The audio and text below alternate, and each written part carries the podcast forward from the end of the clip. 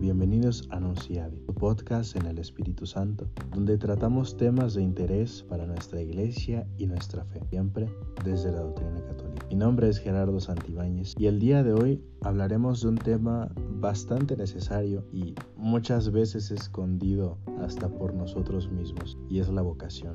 Evidentemente no hablamos de una vocación secular, como bien puede ser una carrera profesional o un oficio. Em, estamos hablando de un estado de vida que nos conduce para alcanzar el cielo. Y es que justamente la vocación es un llamado, un llamado de Dios para la felicidad eterna.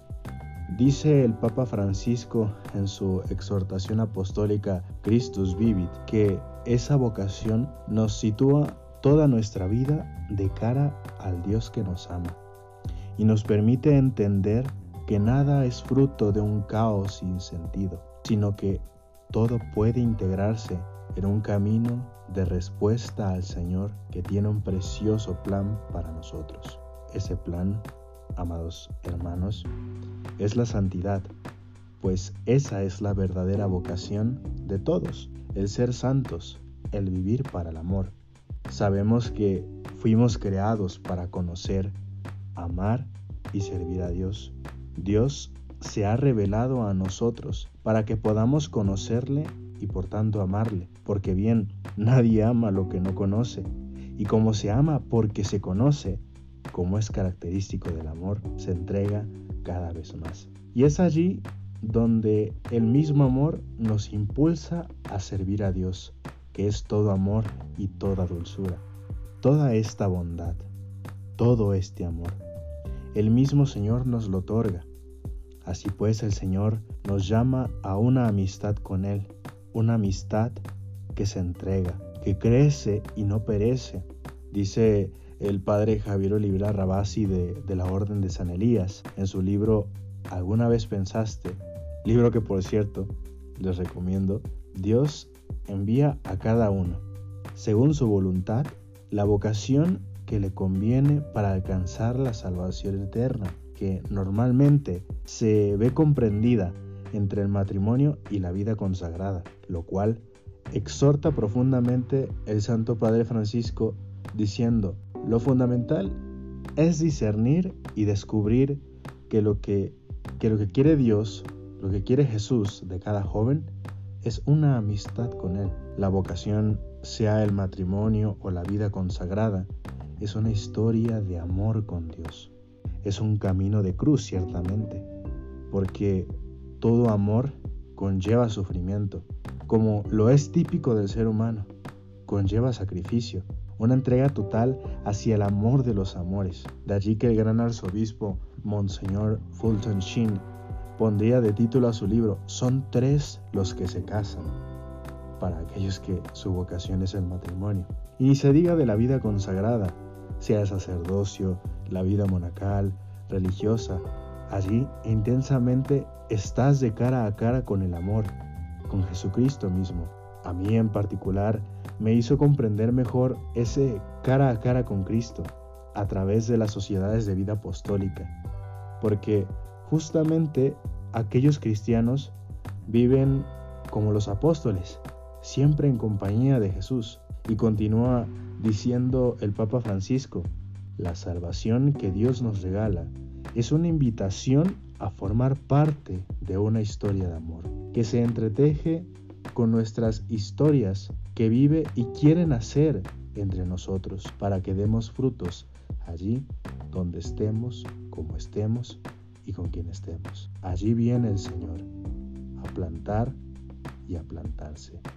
Sin embargo, Muchas veces el freno a nuestra vocación lo podemos poner nosotros mismos, bien sea porque aún no nos hemos convertido del todo, o bien porque tenemos miedo a afrontar nuestra vocación, obedecer y abandonarse a la voluntad de Dios, o aún peor, ejercer nuestra voluntad corrompida por los vicios o las pasiones. A esto, ásperamente pero lleno de caridad, dice el santo cura de Ars, mayor parte de los cristianos que se condenan lo hacen por no haber seguido su vocación, ya sea porque no pidieron a Dios que se las diese a conocer, o ya sea porque en su mala vida se hicieron indignos de conocerla. Y es que debemos de evitar esas trampas para no caer, porque ¿a qué tenemos miedo? Hablemos en serio, ¿a qué tenemos miedo? ¿Qué podemos conseguir fuera de la voluntad de Dios, sino solo miseria y muerte? Dios nos lo da todo. Dios se da a sí mismo y de la manera que Él quiere para con nosotros. No para hacernos esclavos, sino para hacernos libres, para hacernos felices, para hacernos santos. Del Señor solo podemos esperar la gloria. Una vez que nos entreguemos a Dios, hallaremos plenitud en nuestro corazón. En momentos de alegría, de tristeza, de, incertidumbre, perdón, allí estará con nosotros y seremos como peces en el agua, como, como quien encuentra un hogar o un tesoro, un hogar donde descansar. La felicidad está en nuestra vocación. Nada ni nadie, ningún vicio, ninguna esclavitud podrá llenar nuestro corazón, ni siquiera lo más mínimo. Dios, a través de nuestra vocación, no solo llena nuestro corazón, sino que lo desborda de amor y gracia. In pinguasti no el caput meum, et calix mi redundat. Unges con el aceite mi cabeza, rebosante es mi copa, dice el rey David. Pues bien, amado hermano o hermana en Cristo que me estás escuchando, date prisa en buscar tu vocación. Busca hacer la voluntad de Dios. No pierdas el tiempo.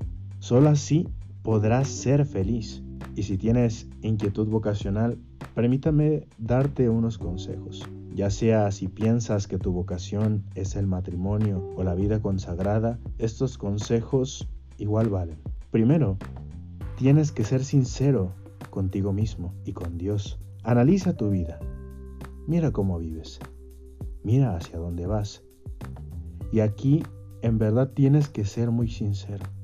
¿Acaso estás dominado por vicios y así te mantienes en una ceguera espiritual? ¿Qué tan dispuesto estás a renunciar a, a, aquello que tienes por servir a Dios toda la vida? Porque puede pasar a veces que preferimos hacer cuanto nos plazca hacer nuestra voluntad, olvidándonos de Dios. Platicábamos en nuestro episodio piloto Café de Tres de los dones y los frutos del Espíritu Santo. Tienes que aprender a ver que las cosas que haces, que todo lo bueno primero viene de Dios. Debes de ver a Dios en tu vida cotidiana, en tus pensamientos, en tus actos. Apaga tu corazón enaltecido y entra en el profundo silencio porque para poder saber cuál es tu vocación, tienes que callar para que Dios hable. El Señor es un Dios de silencio, un Dios de paz. Dice el profeta Isaías, en la conversión y en la quietud está vuestra salvación. En la quietud y la confianza está vuestra fuerza. Luego, debes de tomar una vida de oración seria, como bien lo decía el santo cura de Ars, debes de pedir a Dios la gracia de conocer tu vocación y la fuerza suficiente para poder seguir su voluntad y morir a la tuya. Y así habrás de comenzar un proceso de purificación hasta llegar hasta el mismo cielo.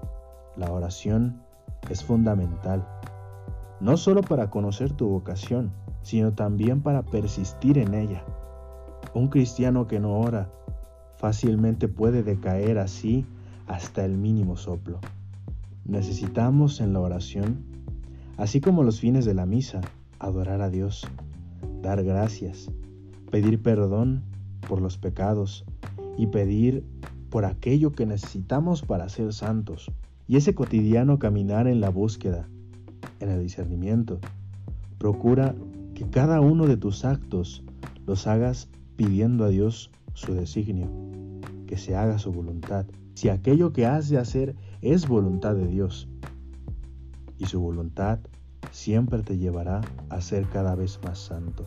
Dice el santo cura de Ars de nuevo, jamás Dios ha negado ni negará nada a los que le piden sus gracias debidamente. La oración es el gran recurso que nos queda para salir del pecado, perseverar en la gracia, mover el corazón de Dios y atraer sobre nosotros toda suerte de bendiciones del cielo, tanto para el alma como para cubrir nuestras necesidades temporales. Dios no nos abandona. Además de una vida de oración, debes buscar un acompañamiento espiritual, un sacerdote que sea tu director. Así te podrá ayudar a atender aquellas emociones del Espíritu Santo, aquello que pide de ti. Podrás analizar cómo has respondido a esas emociones y cuáles son. Y dicho sea de paso, ver tus carismas y las cualidades que tienes que pueden arrojar luz en tu caminar. Y si tienes la duda de si una vez discernido por el sacerdocio o la vida religiosa y no sabes a qué congregación ir, debe ser una que se amolde a esos carismas, eso que Dios pide de ti. Y es una decisión que has de tomar. Recuerda que el que sigue siempre la voluntad de Dios y procura sus mandamientos, se hallará plenamente feliz. Hay que pedir a Dios también a aprender a ser pacientes. Y por último, ¿quieres tener certeza al 100% de tu vocación? Lo único que debes de hacer es no hostigarte diariamente preguntándote a ti mismo si es o no tu vocación. Así lo decía un obispo a los seminaristas de la Fraternidad Sacerdotal de San Pedro en Nebraska, y que a su vez me lo confirmaba un sacerdote que me decía, solamente estarás seguro de tu vocación cuando el obispo te esté imponiendo las manos, consagrándote sacerdote de Cristo para siempre. Lo mismo aplica para el matrimonio. Y así, amados hermanos, concluimos este podcast del día de hoy. No olviden rezar por las vocaciones, por los sacerdotes, religiosas y matrimonios. Si cada hombre y mujer en este mundo atendiese su vocación, este mundo estaría repleto de santos. Trabajemos auxiliados y sostenidos por la gracia de Dios para hacer su voluntad. Les recuerdo además que estaremos compartiendo con ustedes este podcast los miércoles, jueves y viernes de manera individual y los domingos, Día del Señor, nuestro segmento Café de Tres. No olviden seguirnos en nuestras redes sociales y si les gustó compartan con todos sus amigos y conocidos. Y bueno, que Dios les bendiga y la Virgen Santísima les acompañe siempre. Viva Cristo Rey.